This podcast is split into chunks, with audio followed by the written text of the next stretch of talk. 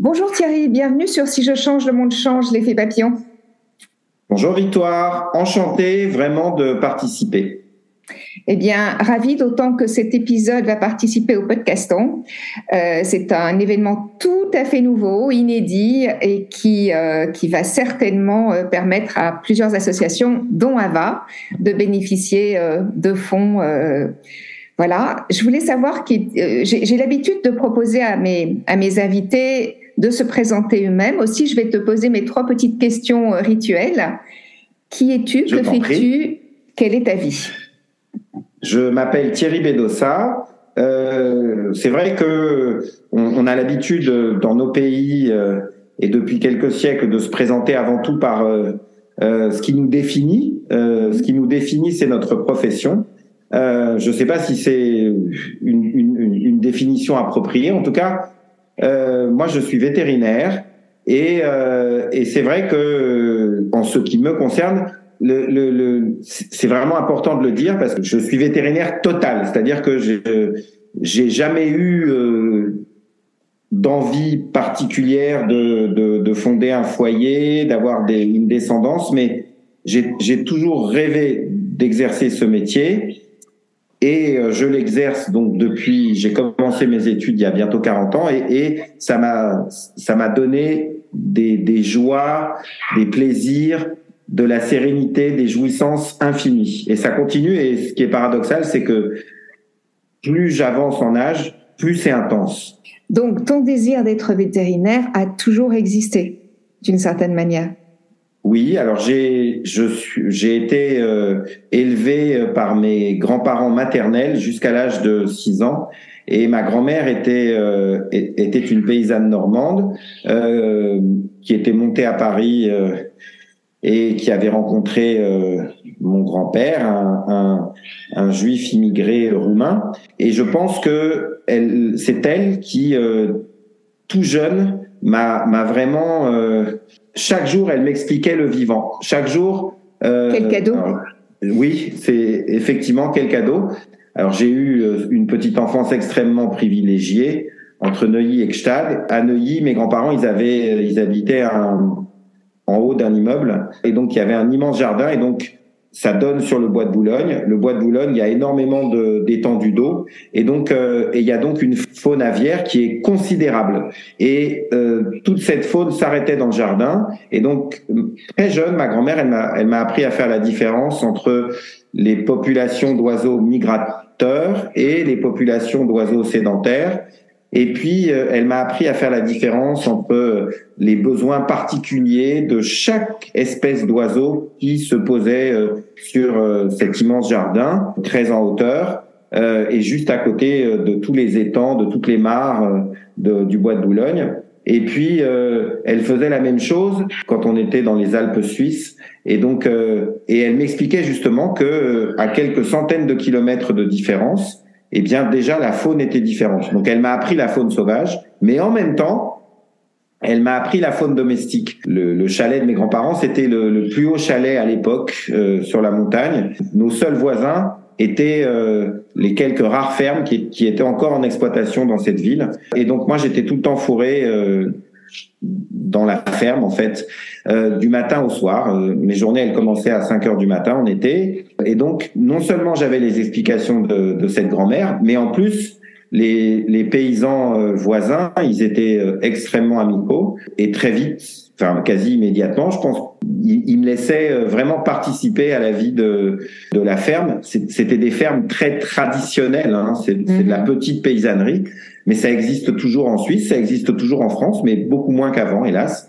Et donc, euh, bah, j'ai très vite, je trayais les vaches. Euh, il y avait un énorme chien de bouvier, euh, vraiment le bouvier suisse typique, qui était attelé tous les jours et qui descendait apporter les brodelets à la coopérative. Le paysan, Monsieur Maty, il me laissait monter soit sur la carriole, soit il m'installait sur le chien sans supervision aucune. Euh, le chien euh, descendait la carriole et moi jusqu'à la coopérative qui était juste à côté de la gare euh, ferroviaire.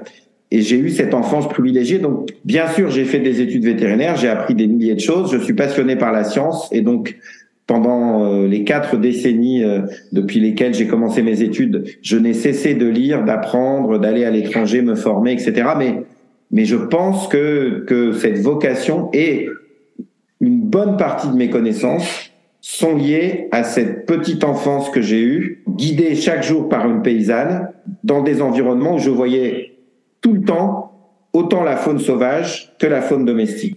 En effet, ça ne peut que imprimer quelque chose euh, quand on a eu la chance de vivre ce que tu, ce que tu nous as décrit. Donc, tu as en effet étudié dans divers pays. Qu'est-ce que cette éducation internationale t'a apporté? Ah, merci de poser cette question.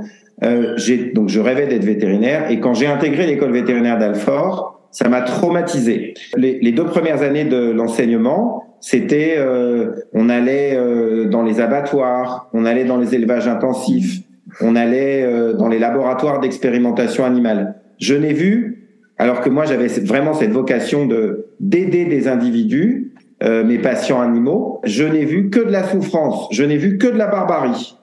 C'est atroce, en fait. Oui, c'est atroce. Ça m'a traumatisé quand je, quand, quand, quand je me suis rendu compte que le vétérinaire était, bien sûr, comme moi je le percevais un peu naïvement, un peu. Alors on, disait pas encore euh, à l'époque euh, qu'on était un bobo, mais voilà, moi je suis né euh, en ville, je me suis développé en ville, je suis le prototype, j'étais le prototype jeune étudiant vétérinaire du bobo. Euh, même si j'avais eu toutes ces expériences avec la faune sauvage et la faune domestique euh, et l'éducation par une paysanne, mais j'étais un bobo et peut-être que je j'avais passé sous silence le fait que oui, dans euh, dans la France des années 70 euh, et 80, celle dans laquelle je suis né et je me suis développé, eh bien, il y avait de plus en plus d'élevage intensif. Les animaux étaient de subissaient des transports de plus en plus longs auxquels ils n'avaient jamais été entraînés préalablement, euh, ce qui est traumatisant pour eux. De voir la panique, la détresse dans les abattoirs, mm-hmm. ça m'a inéluctablement renvoyé à la, ma judéité. Hein, j'ai euh, un grand-père juif roumain. Il avait, il avait fui le ghetto de Bucarest au début euh, du XXe siècle parce que la France, à l'époque, était le phare de l'Europe puisque la moitié de sa population s'était mobilisée pour défendre Dreyfus. Et donc, euh, pour mon grand-père, c'était vraiment en France que que les juifs étaient les mieux considérés. Et quand je, et quand j'ai vu les, les, les systèmes d'élevage intensif pendant ces deux premières années d'études et les abattoirs, je me suis dit mais c'est atroce. En fait, c'est exactement c'est exactement les camps de concentration, les transports en train, le, le quand j'ai vu l'effroi des bêtes chargées dans les camions, de, des chevaux chargés dans les wagons, ça m'a rappelé, euh, enfin. oui, bien sûr, on, peut très bien comprendre le lien. Moi, ça m'est souvent arrivé de penser à ça également. Oui, tout à fait. Quand j'étais étudiant en vétérinaire et sorti Shoah, euh, j'ai vu euh, 9 heures, euh, euh, les 9 heures de Shoah de Claude Lanzmann, et en même temps, c'était pendant mes deux premières années d'études, et en même temps, j'allais dans les systèmes d'élevage intensif, j'allais dans les abattoirs, je voyais les animaux effrayés par le transport, serrés. Enfin, je me suis dit, c'est pas possible qu'on soit aussi barbare, alors que quelques décennies à peine auparavant, on, on, on l'avait été de manière extrême. Depuis, j'ai appris que l'homme avait été barbare bien avant et dans plein d'endroits. Je mets pas la Shoah au-dessus de, de tout ce qui s'est passé dans les Amériques où des euh, dizaines de millions d'individus ont été exterminés. Euh, je mets pas la Shoah au-dessus de ce qui s'est passé euh, en Afrique avec l'esclavage, la, la colonisation, etc. Mais, mais c'est juste que dans mon, dans mon identité, dans ma culture, dans mes références, il y avait la Shoah et, euh, et quand j'ai vu les systèmes d'élevage intensif et les abattoirs et les labos d'expérimentation animale, je me suis dit mais c'est pas possible en fait. On a strictement rien appris, rien intégré. Ça m'a mis dans une dans une colère effroyable. Et du coup, je, je, comprends le lien que tu fais parce que c'était comme si c'est comme si les animaux étaient une sous-espèce alors que Hitler et les nazis considéraient les juifs comme une sous-espèce en fait. Des Untermensch. Et je me suis exactement dit ça. Et, et du coup, vraiment, ça m'a vraiment euh, fâché avec les études vétérinaires. Et heureusement, à l'école d'Alfort, à l'époque, on était très libre. Et puis, c'est quand même une école merveilleuse. J'ai beaucoup de d'amour pour mon école d'origine et j'ai été attaché d'enseignement pendant 20 ans, entre 2000 et 2020 à l'école d'Alfort, attaché d'enseignement, de cours, euh, de consultation. J'adore cette école et on, avait une grande liberté à l'époque. Et du coup, euh, déjà en deuxième année, quand je, me suis rendu compte que j'étais si effaré par euh, toutes ces choses-là qui étaient imposées, infligées à la faune d'expérimentation, à la faune d'élevage, j'ai commencé à aller dans les cliniques pour chiens et chats, alors que euh, en deuxième année, en première année, on n'avait pas encore de cours où on nous enseignait le soin. Et là, j'ai été stupéfait de voir qu'il y avait vraiment deux enseignants qui se détachaient du lot, Dominique Bégon et Jean-François Bardet, pour les citer parce que ce sont toujours des maîtres aujourd'hui, et je les fréquente.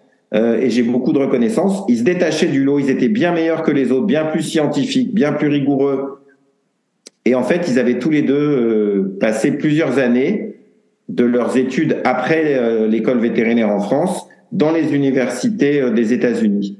Et c'est eux qui m'ont donné le goût d'aller là-bas pour voir. Et là-bas, j'y suis allé dès les vacances entre la deuxième et la troisième année d'études. Et après, j'y suis retourné autant que je pouvais.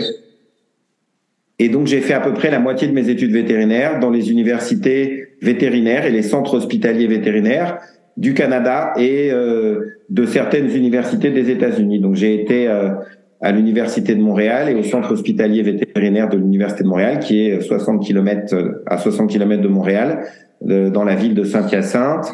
J'ai été à l'université de Guelph en Ontario.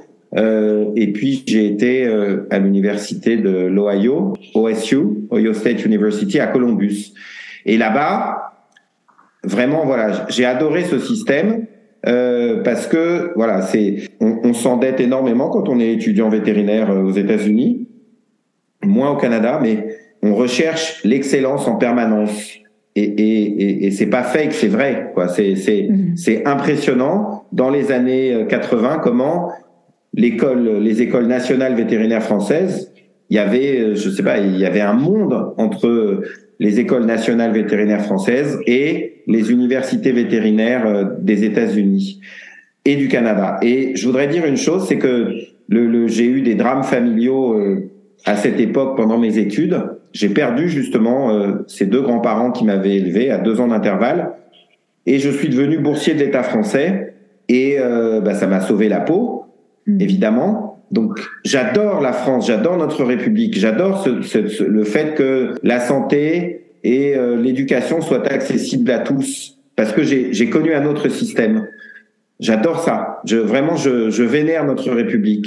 Mais d'un autre côté, j'adore aussi la recherche de l'excellence, la recherche de l'exigence et la recherche permanente de la performance. Ces premières expériences d'études vétérinaires euh, dans, dans ces pays-là, où il y a vraiment euh, l'exigence, l'excellence, la recherche permanente de la performance, ça m'a énormément apporté humainement. Ça vraiment, ça m'a vraiment le, le, mes instituteurs. Euh, alors, je suis né au milieu des années 60, donc moi j'ai eu les vieux instituteurs de la vieille République française. Hein, la même que, que celle de, de Jules Ferry. Enfin, le, on m'a appris l'excellence républicaine, mais, mais, mais c'est vrai que dans les écoles nationales vétérinaires françaises, il y avait plus ça. Et je l'ai retrouvé, euh, cette excellence républicaine que j'avais connue euh, au primaire et euh, au collège et au lycée, ben, je l'ai retrouvée dans les universités nord-américaines.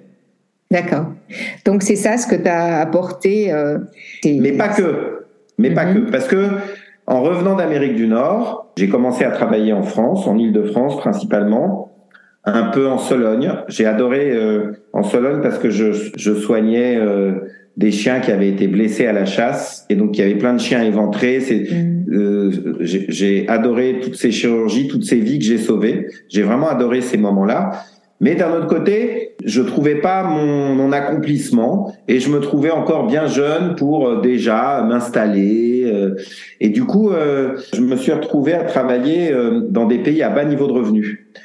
Mon grand-père, qui était juif roumain immigré et, et, orphelin, il était extrêmement pauvre, qui m'avait déjà sensibilisé au fait que j'avais beaucoup de chance, j'étais né en France, dans un pays riche, et que l'écrasante majorité de l'humanité... Bah, elle connaissait pas mes conditions de vie, Mais je m'attendais pas euh, à tout ce que j'ai découvert pendant les trois quatre années que j'ai passées en alternant des remplacements en France, principalement en Île-de-France, mais pas que, et euh, des missions, la plupart du temps pour des, euh, des, ONG, mais aussi parfois pour des milliardaires, dans tous ces pays à, bas niveau de revenus.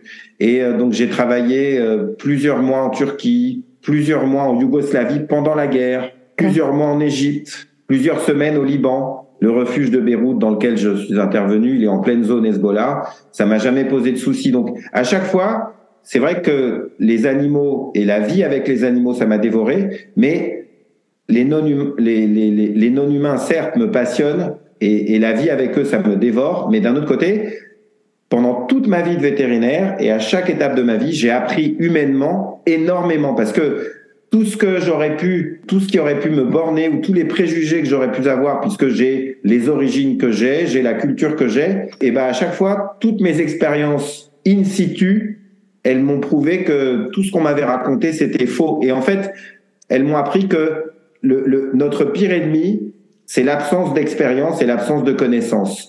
Et de tout ce que j'ai dit là, déjà, euh, en étant très bavard, et la, la première chose que moi je voudrais vraiment dire, c'est que tous ceux qui naissent dans un pays à haut niveau de revenus devraient passer, quand ils ont 18, 19, 20, 21, 22 ans, quelques mois au minimum dans les pays à très bas niveau de revenus. Parce que si on faisait tout ça, et si on, faisait tous, en plus de ça, euh, du temps dans ces pays avec des cultures très différentes de la nôtre, eh bien, on serait beaucoup moins, comme on l'est tous les Occidentaux, tous les, tous les Occidentaux, hélas, on est très centré, on, on vénère les Lumières, on vénère l'Antiquité, mais en fait, on est passé à côté de tous les peuples premiers, on est passé à côté de tous ceux qu'on a appelés les primitifs et qui ont énormément de choses à nous apprendre.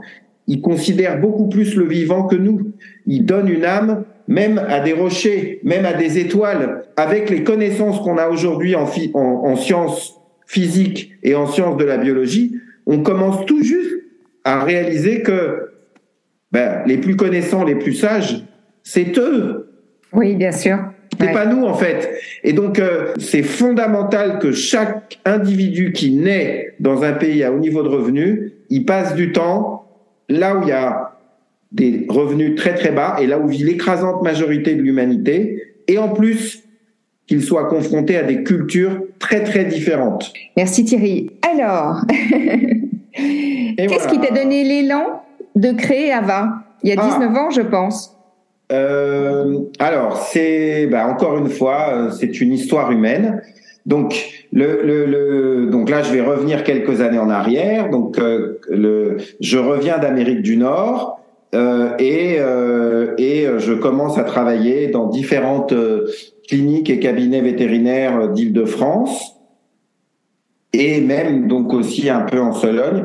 Et là, je me rends compte tout de suite qu'il y a une population de d'individus, d'humains, hein, avec lesquels je me retrouve tout de suite en affinité et que détestent tous les vétérinaires, c'est les protecteurs des animaux. C'est-à-dire des gens qui euh, qui viennent chez les vétérinaires en demandant toujours euh, faites-moi un prix, euh, s'il vous plaît, pas trop cher, voire gratuit. Et là, euh, la plupart d'entre nous, les vétérinaires, on déteste ces personnes-là.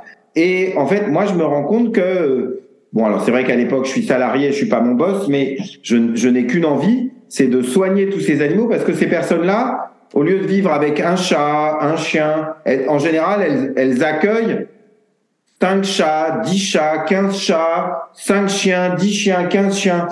Et en fait, je, me sens pareil. Donc, euh, donc euh, j'en rencontre plein. Et, et vraiment, euh, moi, j'ai une inclinaison vers ces personnes.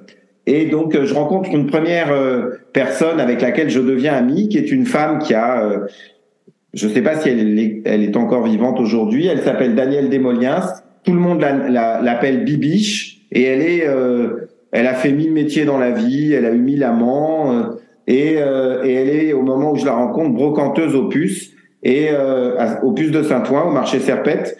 Et c'est pas une femme qui compte ses sous, elle, elle dépense un, un, un, un, argent monstrueux dans la clinique où je travaille, et à un moment, elle a plus d'argent du tout. Donc du coup, elle va demander de l'aide à d'autres gens comme elle, d'autres protecteurs des animaux, qui l'aident. Et elle, et, euh, elle m'en présente et elle me présente un couple qui s'appelle Maxime et Jenny Légier, qui ont fondé euh, quelques années auparavant un refuge euh, en pays de Bray, euh, en Normandie. Ils ont fait fortune dans le, la post-synchronisation, dans le doublage, et euh, ils ont été aussi producteurs. Ils ont été aussi des, des distributeurs de science-fiction à l'époque où la science-fiction c'était vraiment les films de série B. Euh, ça s'est arrêté grosso modo à Star Wars, quoi, la, la science-fiction d'être une série B. Mais avant, ils ont fait fortune dans, ils ont distribué euh, le sixième continent, Flash Gordon, euh, Voyage au centre de la Terre. Enfin bref, ils, ils mènent vraiment grand train et ils ont grand cœur. Et eux, ils se demandent pourquoi euh, à la SPA, mais aussi à l'époque encore à la Fondation Bardot, euh, à, 30, à la Fondation 30 millions d'amis, on euthanasie les animaux trop vieux ou on euthanasie les animaux qui ne trouvent pas d'adoptants. Et ils trouvent ça scandaleux. Et eux, ils ont cette bonne idée. Nous, on va acheter une ferme et on va en faire un refuge. Et comme ça, on pourra avoir des chevaux, des vaches, des poneys, des mulets, mais on pourra aussi donner une bien meilleure qualité de vie euh, aux chiens et aux chats qu'on va adopter. Et euh, quand j'ai fait leur rencontre, ils avaient, je pense, alors Maxime avait, je pense, euh, une dizaine d'années à peu près de plus que moi. Euh, Jenny et Michel euh, euh avaient euh, plusieurs décennies de plus que moi. Ils sont tous les deux morts aujourd'hui. Maxime est encore vivant. Et donc, la première fois que j'ai rencontré Maxime, c'était au refuge Java. Mais très vite, ils m'ont invité chez eux. Et, et eux, donc, j'ai découvert qu'ils vivaient avec 25 chiens et grosso modo 50 chats. Euh, les chiens montaient sur la table, ils leur donnaient à manger tout le temps pendant qu'ils mangeaient. Enfin, c'était tout ce que moi, pendant mes cours de vétérinaire, on m'avait appris de ne pas faire. Et en fait, bah, tout se passait très bien. Et donc, j'ai eu vraiment un coup de foudre pour eux, amical. Et donc, ils m'ont, ah, en même temps, ils m'ont montré cette leçon, c'est-à-dire, euh, bah oui, en fait, c'est idiot d'avoir des refuges en ville mieux vaut les avoir euh, là où il y a de la place. C'est vraiment du gros bon sens, mais c'est comme ça qu'on donne une vie bonne à chaque animal qu'on accueille. Mm-hmm. Mais en plus, ils m'ont montré d'énormes leçons d'humanité. Et, et, en fait, c'est c'est vraiment très jeune finalement que j'ai commencé à me rendre compte que ce qu'on dit sur les protecteurs des animaux, c'est-à-dire oui ils aiment pas les humains, hein, et en fait en général c'est les, les gens qui protègent les animaux sont ceux qui ont la plus grande humanité et la plus grande considération pour l'humain, je suis assez d'accord avec toi. Pour l'humain. Mm, mm. Ça, ça, je n'y attendais pas. Et donc c'est c'est c'est ça qui a été à l'origine d'Ava, c'est-à-dire que eux. Oui, c'est-à-dire Et Ava, si je me souviens bien, au départ, c'était assistance aux vieux animaux, non? Voilà, exactement. Donc parce que moi, je connais Ava, depuis longtemps et je sais que. Oui. Ava a été créé en 1986 et euh, moi, j'en ai repris euh, la, la, direction et la responsabilité en 2003. Et j'ai commencé, à, donc j'ai fait la connaissance grâce à Bibiche de Maxime, Jenny et Michel en 1990. Et je suis intervenu donc pendant 13 ans bénévolement dans ce lieu. Et je, je m'attendais pas à, à, à, un jour devoir en devenir. Moi, j'étais ravi d'être le vétérinaire bénévole qui intervenait dans ce lieu où il y avait euh, jusqu'à 15 personnes qui travaillaient et qui étaient financées euh, par Maxime, Jenny et Michel. Mais Maxime, Jenny et Michel, hélas, c'était vraiment de piètres gestionnaires. Et en 2003, euh, Ava, assistance aux vieux animaux, a été placée en liquidation judiciaire. Et moi, à l'époque, j'étais euh, fou amoureux euh, d'une femme qui hélas n'est plus de ce monde aujourd'hui, qui s'appelait Marie Vol. Et euh, Marie était mon élève euh, comme auxiliaire spécialisé vétérinaire. Plus les mois ont passé, plus je me suis rendu compte que c'était une personne exceptionnellement humaine. Elle avait fait euh, euh, Hippocagne, Cagne, Normal Sup, etc. Et, et, en fait, euh, le, le finalement, le, le, ce qui lui plaisait, c'était les animaux. Donc, euh, elle avait quitté euh, les lettres, l'histoire, etc.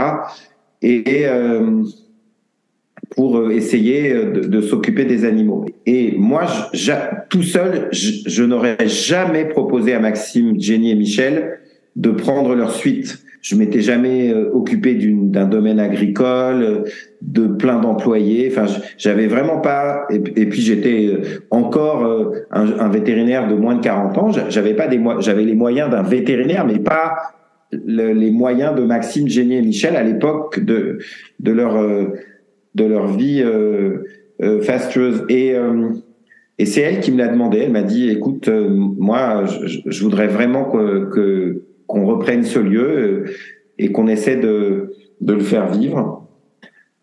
J'étais fou amoureux d'elle, donc oui. Hélas, elle, elle, elle a mis fin à ses jours quelques années plus tard. Et, euh, et, du coup, je me, je me suis senti, je pense, encore plus obligé de, de continuer l'aventure Ava. Mhm. Et aujourd'hui, j'ai l'impression que l'ADN première d'Ava dont, tu nous as parlé, c'est-à-dire celle mhm. que Jenny, Michel et Maxime ont insufflé, que toi tu as, tu as perpétué, j'ai l'impression que cet ADN a évolué, non Oui, alors, que vous avez oui parce qu'en fait, Maxime, Jenny et Michel, ils étaient euh, propriétaires de beaucoup de chiens de chats, mais ils aimaient profondément les animaux. Euh, et ils les considéraient comme des personnes, comme les animistes de toutes de toutes ces cultures. Oui, partout dans le oui, bien sûr. Primitives, comme les totémistes. De, mais en fait, euh, le, le, le, aujourd'hui, dans les pays progressistes et démocratiques, euh, grâce à Peter Singer qui a écrit euh, Libération animale en 1975, grâce avant lui à Jeremy Bentham, le, le, le, donc quelques siècles auparavant, et grâce à tous ceux qui ont suivi, euh, et ben aujourd'hui finalement, euh, quand on est progressiste, on, on, on, montre la même considération pour les humains et les non-humains.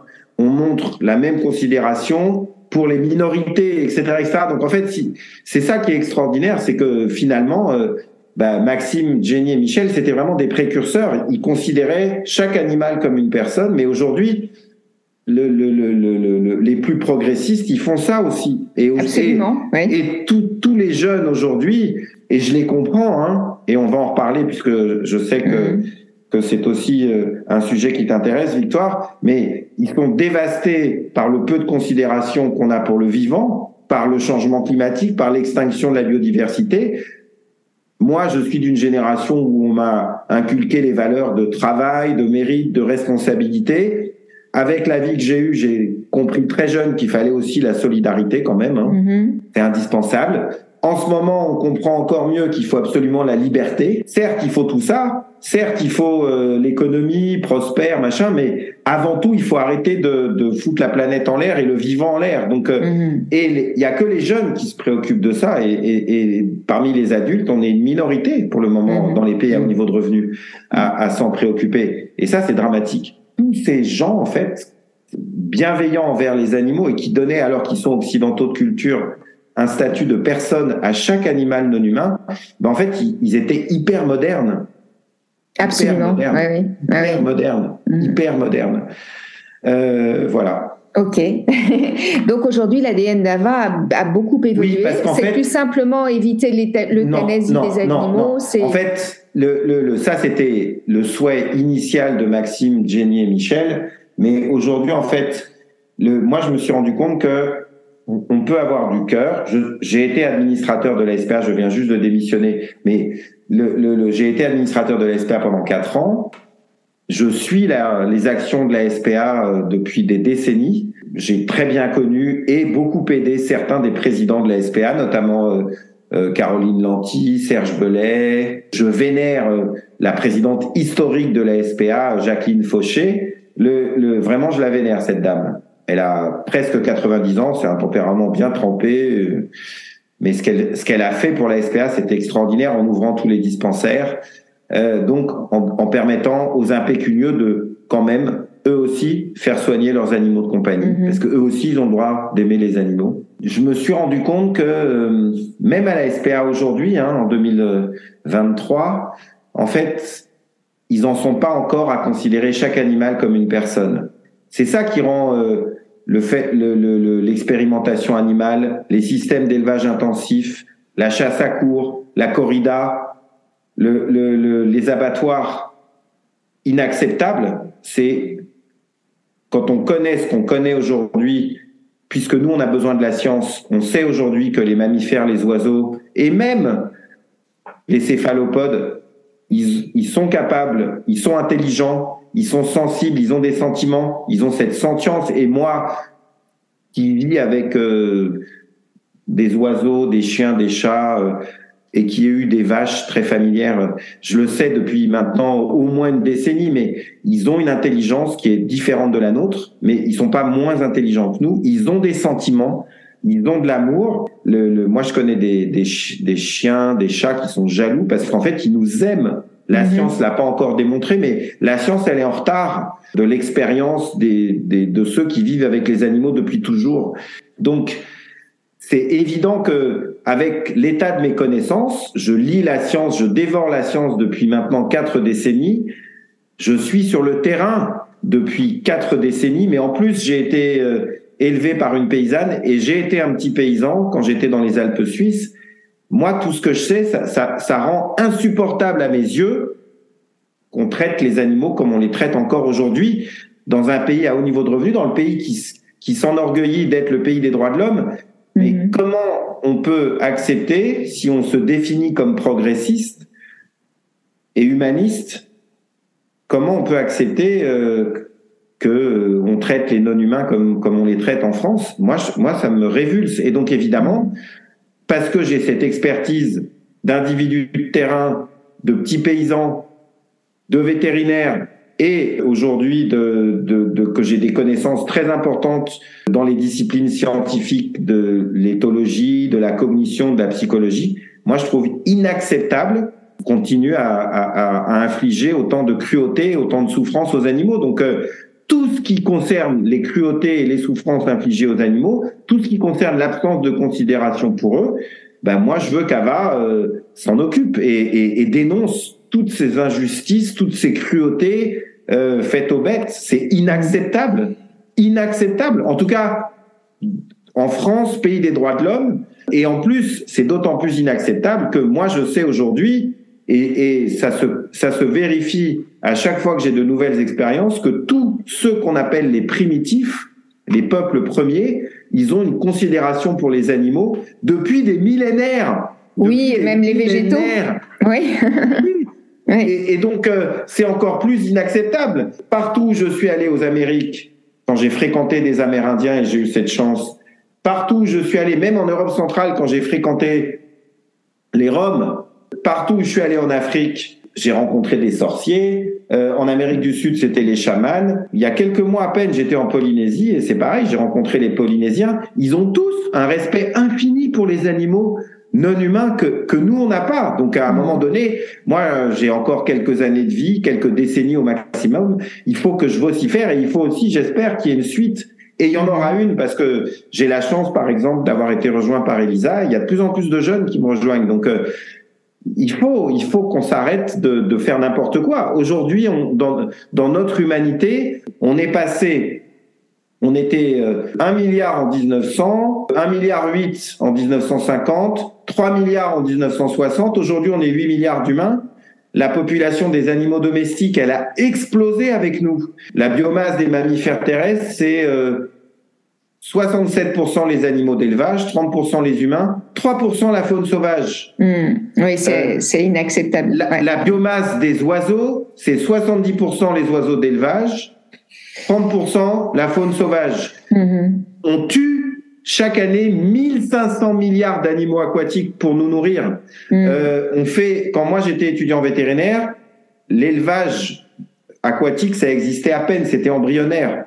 Aujourd'hui, ça a explosé partout. On fait de l'élevage euh, en pleine mer, des antibiotiques dans l'eau partout. On diffuse euh, des, des, des, pesticides partout, il y a des plastiques partout, enfin c'est des microplastiques, des plastiques, enfin c'est c'est dramatique ce qu'on inflige aux vivants, faut qu'on s'arrête quoi. Et mm. moi, je comprends tout ça parfaitement parce que j'ai les connaissances d'un scientifique, d'un vétérinaire, mais, mais la plupart de ceux de mon âge ne les ont pas. Et donc, euh, en tout cas, ils n'ont pas cette ouverture et ce désir de compréhension, en tout cas, et de. Oui, mais, mais c'est dramatique. Il faut qu'on s'arrête, quoi. Il n'y a pas que le capitalisme et l'enrichissement et le développement économique. Mm. Bien sûr, je comprends qu'on ait envie d'extraire. Je comprends que les Chinois, ils se réjouissent d'extraire de la pauvreté des centaines de millions d'individus je comprends pareil de, de, la part des Indiens, de, de toute l'Asie, de toute l'Afrique, mais, mais, mais on ne peut pas continuer dans cette marche-là. Si on relie euh, les Indiens, euh, les Amérindiens exterminés en Amérique du Nord, si on relie euh, ce qui a été couché sur le papier, les sages de ces époques-là, ils, ils, disaient déjà que mm. l'homme blanc ne pourrait pas continuer comme ça, et donc que ça allait altérer la nature. Ils en étaient déjà préoccupés. Et rétrospectivement, aujourd'hui, on, on, grâce à la génétique moléculaire, à l'archéologie, à la paléoanthropologie, on sait que la mégafaune, ça fait déjà 10 000 ans qu'elle a considérablement euh, rétréci. Donc le, maintenant, on peut pas, on peut pas faire autrement que s'arrêter de vivre comme on vit. En tout cas, dans les. En tout cas, d'inventer une nouvelle façon de fonctionner sur cette ah planète. oui, il faut. Absolument. Et c'est d'ailleurs, comme tu le disais, ce que beaucoup de jeunes nous invitent à faire, parce que. Oui mais pas nous. Nous, on n'est pas assez là-dedans. Oui, oui, oui, absolument. Donc, on a bien compris que l'ADN d'Ava, au départ, c'était lutter contre l'euthanasie de confort, accueillir des ou contre l'abattage euh, ou contre l'abattage systématique des chevaux et des vaches, par exemple, qui ne partaient pas à la retraite. Et, on a dépassé ça aujourd'hui. Et qu'aujourd'hui, Ava essaye d'aller bien plus loin et aussi toutes les problématiques de la protection des animaux dans un pays à haut niveau revenu, on les traite. Mais on essaie aussi, on essaie aussi, pardon Victoire de t'interrompre, mais pardon. On, on, on, a nous euh, d'emblée, alors le, le, dans, dans mon équipe aujourd'hui où il y a plus de 50 personnes, je travaille depuis plus de 25 ans avec quatre Ukrainiens. Donc c'est vrai que quand il s'est passé ce qui s'est passé euh, à partir du 24 février l'année dernière, moi j'ai tout de suite voulu mobiliser pour euh, qu'on aide les animaux en Ukraine, qu'on aide les animaux des Ukrainiens qu'on allait accueillir ici en France. et là, le tremblement de terre euh, euh, en Turquie où j'ai vécu euh, presque un an et en Syrie, bah évidemment, on se mobilise aussi pour ça. Donc nous, on est une association de protection animale, donc on veut aider les animaux là-bas, mais évidemment, les problématiques, elles sont dans le monde entier. Quand je vais en mer Rouge et que je m'aperçois que les coraux de la mer Rouge, ils sont encore dans un état de conservation incroyable, mais c'est facile à comprendre. De part et d'autre de la mer Rouge, il y a que du désert, donc euh, il n'y a pas, il y a rien de polluant, il n'y a pas l'agriculture, il n'y a pas les industries. Euh, mais là, avec les projets d'aménagement, par exemple, euh, de la ville de Neom en Arabie Saoudite, qui est un méga giga projet, moi, je m'inquiète pour la faune sauvage autant que pour la faune domestique. C'est très préoccupant. J'étais en Polynésie en septembre. J'ai eu la chance d'aller en pleine mer et d'être en mer à quelques centimètres à peine de baleines à bosse qui pèsent 40 tonnes. Mais même là-bas, j'ai vu que les coraux étaient en moins bon état qu'avant. Même là-bas, j'ai vu que la pollution par les microplastiques, c'est une vraie problématique. Enfin, c'est, il y a presque plus d'endroits sur la planète où on n'a pas altéré le, le vivant. Oui, oui, je sais. Malheureusement, oui, je sais. Pour continuer sur Ava, hein, pour, lequel, pour lequel ce podcaston, euh, voilà, existe pour donner, euh, pour, pour, pour soutenir des associations. Et moi, j'ai choisi Ava. Tu m'as dit quand on s'est parlé avant d'enregistrer, tu m'as dit, euh, moi, l'idée du Téléthon, du podcast, je comprends l'idée du podcaston, mais le Téléthon, j'ai un mot à dire là-dessus. Est-ce que tu, tu, as envie de nous en parler? Parce que je trouve que c'est essentiel. Moi, j'étais au courant, mais peu de gens le sont en fait. Ok. Alors, moi, je vénère la science, je vénère la recherche, mais pas au prix de cruauté indicible commise euh, envers des animaux non humains. Et aujourd'hui, euh, les organoïdes, les tumoroïdes, les organes in silico, pour faire de la recherche, ça existe. Mais dans les pays à haut niveau de revenus, les agences de régulation qui sont euh, liées à l'État et les circuits économiques actuels de la recherche n'abandonnent pas l'expérimentation animale et refusent de bifurquer massivement vers tout ce qui est organoïde, tumoroïde, puce in silico, alors que euh, les quantités de preuves scientifiques s'accumulent pour dire que la recherche, quand elle est faite sur des rongeurs ou des primates ou euh, ou des cochons, bah c'est pas la même chose que pour notre espèce. Et puis en plus, le, le, le, aujourd'hui, on, on, ça y est, on a les connaissances pour fabriquer de la viande cellulaire et c'est exactement la même chose. Les, les, les organoïdes pour la recherche Ben, c'est exactement ça. Donc, on ne devrait plus faire souffrir des animaux non humains pour faire de l'expérimentation animale dans l'objectif de faire progresser les connaissances et la recherche scientifique. Et pourtant, on le fait massivement. Et le Téléthon sert à financer principalement euh, la recherche sur les myopathies. Et euh, dans mon école, oui. l'école vétérinaire d'Alfort, il y a une lignée de chiens myopathes qui est entretenue. Ces chiens-là naissent, pour une bonne partie d'entre eux, et dès le premier jour de leur vie, ils ne connaissent que la souffrance. Et ils meurent quelques mois plus tard, dans des souffrances atroces. Atroce, oui. Ça, c'est d'une cruauté inacceptable en 2023. Donc oui, c'est vrai, je suis extrêmement en colère contre le Téléthon. Pas contre la science, pas contre la recherche, mais contre le Téléthon. Vraiment. Ok. Oui, parce que pour toi, ça entretient cette, cette recherche, en fait, euh, sur des animaux, donc des animaux non humains, alors qu'en fait, il y a d'autres méthodes de substitution qui seraient peut-être bien, plus efficaces, en fait. Hmm. Probablement. Moi, je suis pas spécialiste, j'ai pas fait carrière dans la dans la recherche, mais j'ai assisté à un colloque en 2022 d'une association euh, mobilisée justement pour euh, pour l'expérimentation animale. Euh, cette association s'appelle OPAL, O-P-A-L, et le président du colloque et du programme euh, Monsieur Gidrol, si j'ai bonne mémoire, Xavier Gidrol, et ce type qui, à mon âge, a voué toute sa vie aux méthodes alternatives de recherche, aux méthodes alternatives à l'expérimentation animale. Et il n'a cessé de nous dire, c'est un scientifique de haut vol, il a, il a fait carrière dans tout le monde anglo-saxon, il n'a cessé de nous dire, aujourd'hui, on n'a pas abandonné l'expérimentation animale dans les pays qui ne veulent pas l'abandonner, parce que les agences de régulation de l'État ne veulent pas bouger et la filière de la recherche ne veut pas bouger. C'est inadmissible. Et moi, je suis, euh, à titre de, de personnalité qualifiée de la protection animale, je suis membre de la Commission nationale de l'expérimentation animale. Donc, la plupart de mes collègues sont des chercheurs. Je suis pour la recherche, je suis pour la science, pour l'acquisition des connaissances, mais pas à n'importe quel prix. Mmh. Et je vois tous ces collègues de cette commission qui sont chercheurs, qui veulent pas et qui s'accrochent mordicus pour pas abandonner l'expérimentation animale. Je trouve ça inadmissible. Mais l'État n'agit pas. C'est d'autant plus inadmissible que ça semble incompréhensible puisque des méthodes aujourd'hui permettent. Euh, oui.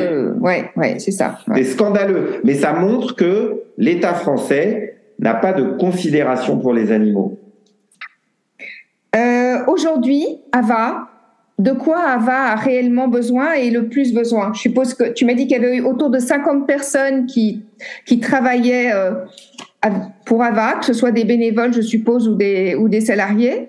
Mais euh, de quoi AVA a le plus besoin aujourd'hui? En fait, euh, une association, elle, a avant tout besoin d'argent. Ok, le nerf de la euh, guerre.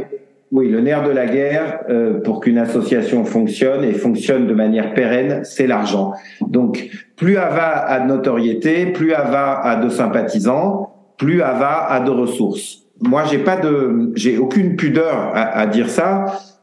J'ai fait la moitié de ma carrière euh, en étant professionnel libéral et donc euh, aujourd'hui j'ai trois cliniques et donc euh, l'autre moitié de ma carrière je l'ai consacrée au développement d'une association depuis 20 ans. Et en fait finalement c'est exactement la même chose. C'est dans une entreprise privée, si on veut se donner les moyens justement d'atteindre l'excellence, si on a tout le temps l'exigence, si on veut atteindre la performance, il faut des, des ressources. Et dans une asso, c'est exactement la même chose. Donc, une asso, elle a avant tout besoin d'argent. Les bénévoles, c'est génial pour les associations et le plus les associations ont la chance de pouvoir euh, avoir des bénévoles, le mieux c'est. Mais on peut pas demander la même chose à un bénévole que ce qu'on demande à un salarié. Et donc, bien sûr, plus il y a de bénévoles, mieux c'est pour chacun des animaux hébergés. Euh, plus il y a de familles d'accueil, et en fait c'est de ça surtout. Famille d'accueil, oui, ah d'accord. Parce qu'en fait, une collectivité d'animaux, c'est bien pour euh, certains individus. Euh, euh, alors la plupart des herbivores, évidemment, euh, la, le, une bonne partie des chiens, une bonne partie des chats, mais pas tous. Il, il y en a qui, ayant eu une vie d'animal de, compagnie, euh, citadin, euh, et aujourd'hui plus de 80% des Français vivent en ville. Et ben quand on est citadin, on peut ne pas être capable de vivre en campagne, de vivre dans une collectivité avec beaucoup de, de, de congénères autour de soi. Ça stresse, on peut avoir un mauvais système immunitaire et attraper tout le temps des maladies infectieuses. Et donc, du coup, en fait, Ava a un besoin énorme de famille d'accueil. Et c'est vrai aussi que comme Ava, euh, c'est le pays de Bray, donc c'est à 100 et 120 kilomètres les deux refuges de mhm. Paris, et aussi euh, euh, notre clinique de Neuilly où on soigne les animaux d'Ava. Donc, euh, eh ben, le, le, le, lieu idéal pour ces familles, c'est d'être grosso modo euh, entre le pays de Bray et, et Neuilly-sur-Seine. Voilà. D'accord. Et, ok. Et si on avait de, de plusieurs familles d'accueil supplémentaires, voire plusieurs dizaines de familles d'accueil supplémentaires aux alentours du pays de Bray, donc euh, jusqu'à Rouen, jusqu'à Beauvais et jusqu'à euh, l'ouest parisien, eh ben ce serait génial pour nous. Voilà, on lance un appel. on lance un appel aux dons, mais aussi aux, mais aussi aux familles d'accueil. Alors, le, lundi matin, pardon de t'interrompre, Victoire. Lundi matin, euh, je vais à la prison de la santé, qui nous fait don de, de des couvertures qu'elle réforme. Euh, ah, c'est génial ça. Oui. Il y a quatre ans, euh, j'ai fait la même chose euh, auprès de l'assistance publique. Donc, évidemment, certains dons en matière, en matière, ne, ne, nous rendent service. Mhm.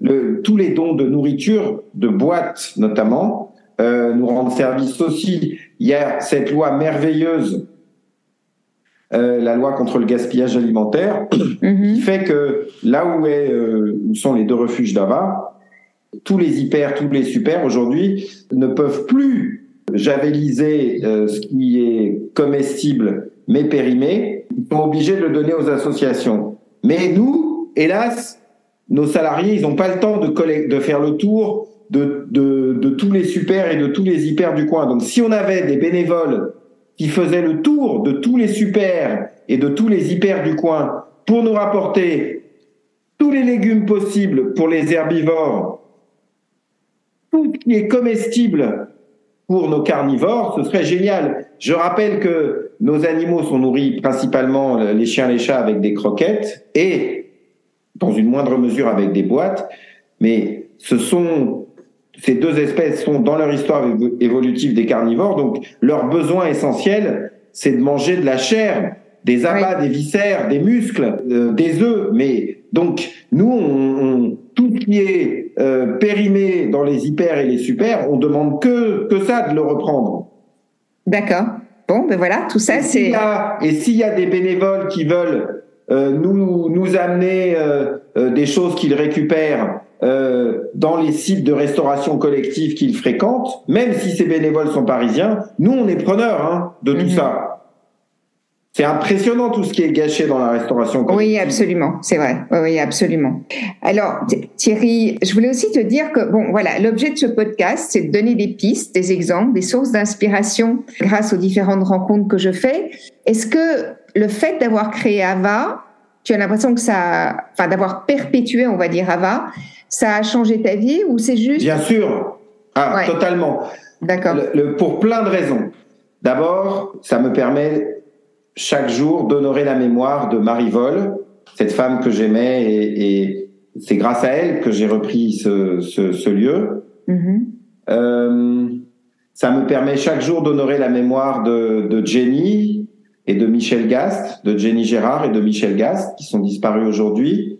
Et puis Aujourd'hui, ça m'a permis de comprendre que en France, l'écrasante majorité des gens, ils n'ont pas mes moyens et, euh, et, pourtant ils ont tous envie de travailler. Et, moi, je me suis raccroché et je me suis vraiment enraciné euh, dans deux territoires, celui du Pays de Bray et euh, celui de l'Oise, là où j'habite. J'ai la chance d'habiter la maison de Jean Richard, le comédien et le circassien, et je me suis vraiment enraciné dans ces territoires moi, je comprends les Français en colère et je les stigmatise pas parce qu'ils votent euh, Rassemblement national et Nupes. Moi, je trouve que ce sont des héros. Ce sont des, des foyers qui euh, mono ou, euh, ou multiparentaux, mais qui ont des familles, des...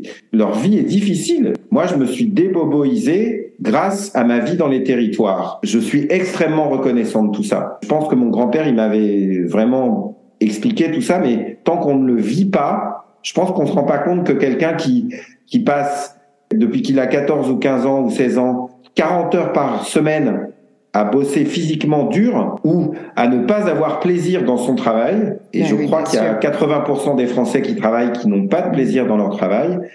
Bah, c'est une souffrance. Hmm. Et donc c'est, moi je trouve ça indécent que que les Français ne veulent ne veuillent pas partir à la retraite un peu plus tard. Quand je vis le quotidien de tous ces gens que je connais dans les territoires aujourd'hui, je me dis mais euh, je les comprends de pas avoir envie mm. parce que eux ils sont ils, ont des corps qui, qui souffrent. Maintenant justement tout ça ça m'a permis de comprendre aussi que tous les gens qui n'ont pas plaisir à travailler et ils sont nombreux hélas ben c'est normal qu'ils aient pas envie de partir plus tard à la retraite. Alors c'est indécent quand on sait que au Japon ils travaillent jusqu'à 75 ans, euh, que aux États-Unis euh, beaucoup travaillent au-delà de 70 ans. On a l'impression que les Français euh, et que dans tous les pays d'Europe aujourd'hui euh, occidentale, on va à la retraite à 65, 65, 7 ans. Mais en fait, moi, je, je suis plus dans stigmatiser ceux qui veulent pas partir à la retraite à plus de 60 ans, parce que heureusement alors peut-être parce que justement j'ai ce regard pour les non-humains et que j'essaie toujours de me mettre à leur place,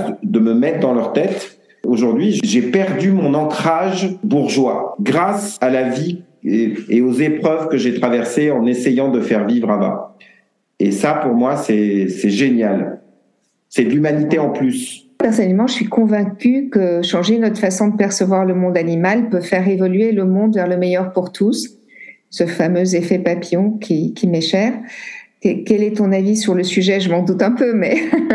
je pense comme toi, Victoire. Maintenant, je sais que de tout temps et depuis des millénaires, des humains euh, ont, vraiment considéré les non-humains comme leurs égaux, l'univers physique avec une âme.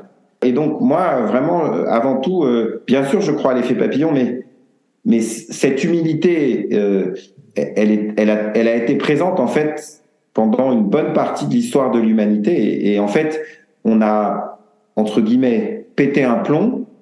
On s'est enivré depuis peu, en fait. C'est ça. Oui, c'est vrai qu'à à, l'échelle de l'humanité, ça fait très peu de temps qu'on a perdu le lien euh, au vivant. Il y a deux auteurs, euh, David Greber et euh, il s'appelle David Weintraub, l'autre. Donc il y en a un qui est mort, mais ils ont écrit euh, l'aube de l'humanité. C'est un anthropologue et euh, un sociologue. En fait, si on relit euh, Lévi-Strauss, même si on lit Les Racines du ciel de Romain Gary, on, se rend compte que ça fait quand même un moment que même les plus amoureux de l'Occident, ils s'inquiètent pour le chemin que prend l'Occident. Et maintenant, ce chemin pris par l'Occident, il est pris par, les, par la Corée, le Japon, la Chine, l'Inde, par l'Indonésie, par la Turquie. Enfin, tout le monde le prend, ce chemin où on va développer sa puissance économique, sa puissance militaire. Euh, mais à un moment donné, dans cette planète finie et euh, dans cet espace dans lequel on ne peut pas encore euh, se rendre, euh, en tout cas en nombre, ben, il, il, va falloir, il faut qu'on redescende. Donc, l'effet papillon, j'y crois mais je sais aussi de tout temps, et encore aujourd'hui, la sagesse des humains, elle a été présente. En, fait, c'est à partir du moment où on a perdu la considération pour le vivant et pour euh, une certaine spiritualité qui n'inclut pas que notre espèce, eh bien, euh, on, s'est mis en danger. Donc, euh, j'ai la chance de collaborer à des activités de recherche dans le domaine de la cognition. Et dans le domaine de la cognition, je suis associé à des projets de recherche où on, étudie la synchronie comportementale. La synchronie comportementale, c'est ton effet papillon victoire, c'est-à-dire que synchronie dans le temps, synchronie dans l'espace et synchronie dans la nature de l'activité. Mmh. Et aujourd'hui, moi, je travaille à des projets de recherche où on montre qu'il y a une synchronie dans le temps, dans l'espace et dans la nature de l'activité entre l'homme et le chien, qui sont pourtant deux individus d'espèces différentes. Et donc, bien sûr, plus on sera nombreux à considérer le vivant, plus on sera nombreux à vouloir ralentir, voire faire une pause, plus ça aura une influence. C'est la synchronie comportementale, ça marche dans toutes les espèces, c'est de la contagion émotionnelle, enfin, mais ça ne suffit pas. Notre espèce n'a pas le droit de mettre à profit son intelligence, sa singularité, seulement pour euh, construire des fusées, des gratte-ciel, des armes. Si tu avais un conseil majeur à donner aux personnes qui sont découragées par l'ampleur de la maltraitance animale et par les conséquences de nos choix, justement, euh, de vie sur le monde animal, ce serait lequel ou lesquels tes conseils? Ne jamais se décourager, justement. Moi, je suis le premier, euh, certains jours, à, à, à, être au fond de l'abîme. Euh, et puis le lendemain matin, euh, j'ai de nouveau envie de me battre ne jamais se décourager. Tous ceux qui ont combattu entre, entre 39 et 45 pour, euh, pour ne pas se décourager et ne pas euh, se vouer à l'abominable, bah, il y avait des jours, je pense, où euh, ils devaient connaître le dépit et le désespoir. En Ukraine, aujourd'hui, ils nous envoient une leçon chaque jour extraordinaire. Admirable. Admirable. Donc, ne jamais se décourager face à l'adversité. Merci. Je, je, voulais juste poser mon petit questionnaire de Proust. Bien sûr. Je voulais juste dire à nos auditeurs qui ne te voient pas que c'est extrêmement touchant de, de, faire cet enregistrement avec toi parce que à chaque fois, très régulièrement, tu as ton malinois qui vient. Euh, il s'appelle Yellow. Il s'appelle Yellow, qui est magnifique et qui vient euh, faire une petite incursion pour nous dire que voilà qu'il est peut-être temps d'aller faire une, une promenade. Ou... Non, en fait, tes questions euh, m'ont pour certaines beaucoup ému euh, et euh, Yellow est en pâte, c'est de la contagion émotionnelle. Ah, donc, quand et il donc sent il vient te réconforter. Quand il sent un peu de détresse euh, en moi, il vient me réconforter. Et j'ai une deuxième chaîne. Oui, je la vois aussi. Tu la vois aussi parfois Oui. Voilà, elle est là. Voilà. Et elle oui. aussi, elle est en pâte. Les deux sentent quand je le pousse dans des émotions un peu extrêmes, bah, ils viennent me rassurer, ils viennent m'apaiser. J'espère que tu ne m'en voudras pas. Mais pas du tout. Pas du tout. Bon, donc j'ai mon petit questionnaire de Oui. Proust à te poser, qui est que, avec lequel je clôture toujours mes, mes entrevues, qui est si tu étais un animal, ça va être très difficile pour toi peut-être de répondre à cette question quand on les aime tous autant que tu les aimes. Quel animal aimerais-tu être? Un chien, parce que parce que ma, ma plus grande histoire de coévolution et et d'amitié, oui, le chien. Mais mais mais mais le chien parce que j'ai eu une vie où j'ai été beaucoup un citadin et je le suis toujours et que je n'ai pas pu me lier à des baleines, à des dauphins, euh, à des oiseaux, puisque moi, c'est des oiseaux en liberté. Donc, j'ai un perroquet en liberté dans ma clinique. Tu ne l'as pas vu là parce qu'il est à un autre niveau de la clinique. Mais en fait, mes expériences de vie m'ont montré que, on- en fait, on peut développer des relations avec plein d'autres individus qui ne sont pas de notre espèce. Donc, je me sens plus chien parce que c'est beaucoup de mes expériences de vie avec euh, des amis chiens ou chiennes, mais euh, j'aurais pu euh, te dire d'autres animaux. Si j'avais, par exemple, vécu en Polynésie, euh, bah, peut-être que je t'aurais dit les baleines à bosse. Mhm. Si j'avais vécu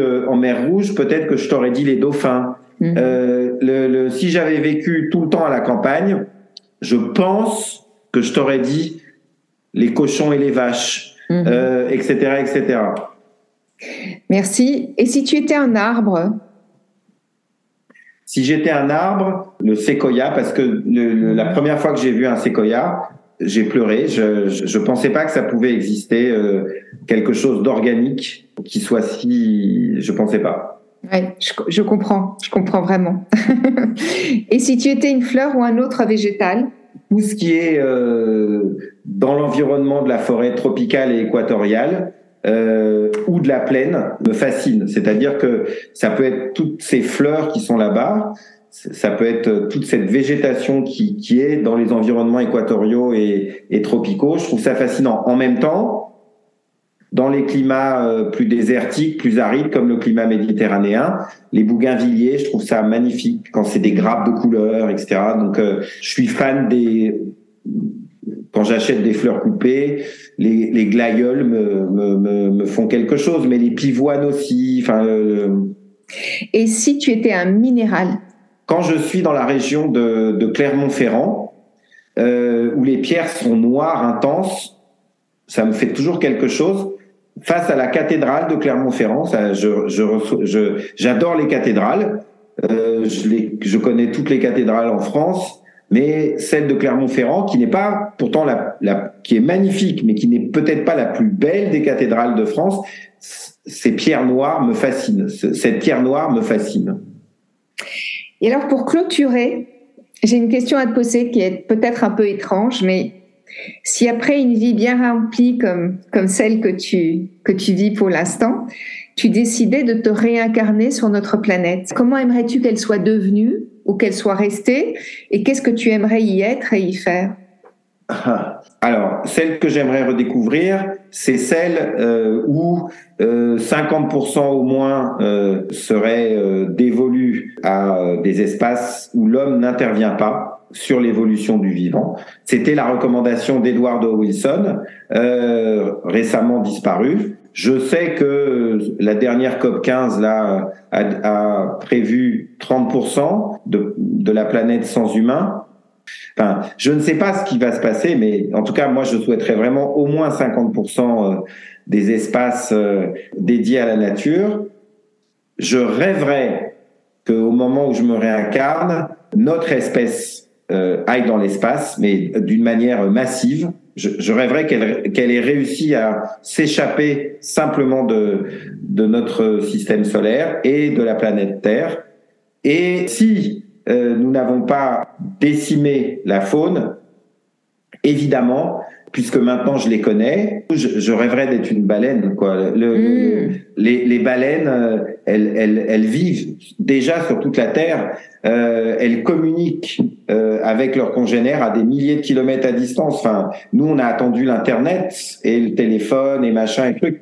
Enfin, elles, elles ont une durée de vie qui est extraordinaire, donc elles, elles sont très connaissantes, elles restent alors qu'elles ont été tellement... Euh, euh, maltraitées par nous et chassées par nous, elles restent étonnamment euh, indulgentes euh, mm. quand on les aborde sans pas comme des pêcheurs de baleines. Donc, et puis je, je, vais te dire une autre chose, Victoire, c'est que alors moi j'assume ce côté paysan et donc je suis capable de tuer une bête et de la manger si c'est moi qui la tue. Mais dans la réalité, je ne peux pas faire ça. Je suis un citadin la plupart du temps. Donc, est-ce que j'ai réussi à ne plus consommer de produits d'origine animale Non. Et donc, c'est vrai que comme je sais tout ce qui se passe dans les élevages, j'ai du mal avec ça. Je suis pas devenu végane. Euh, je reste un flexitarien. Et donc, quand j'en parle presque au moins une fois par mois à la femme avec laquelle je vis aujourd'hui, je lui dis, promets-moi, quand je meurs, tu me balances euh, à des cochons parce que j'ai mangé de la chair des animaux, euh, j'ai mangé des produits laitiers, j'ai mangé des fromages. Eh ben, je voudrais que ma chair, elle aille euh, nourrir des animaux. C'est bête comme question, mais c'était important que je te le dise. Très bien. Merci infiniment, Thierry, pour notre Et moi, échange. Merci.